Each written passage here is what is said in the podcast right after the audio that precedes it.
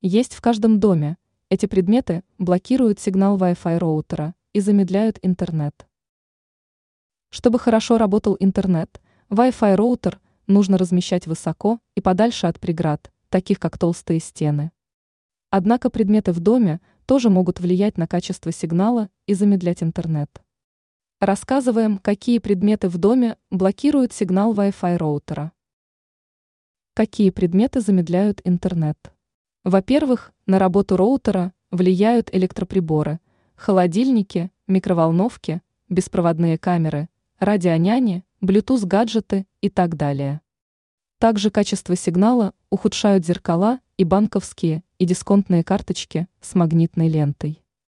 Чтобы улучшить сигнал, размещайте маршрутизатор в центре квартиры и подальше от вышеперечисленных предметов.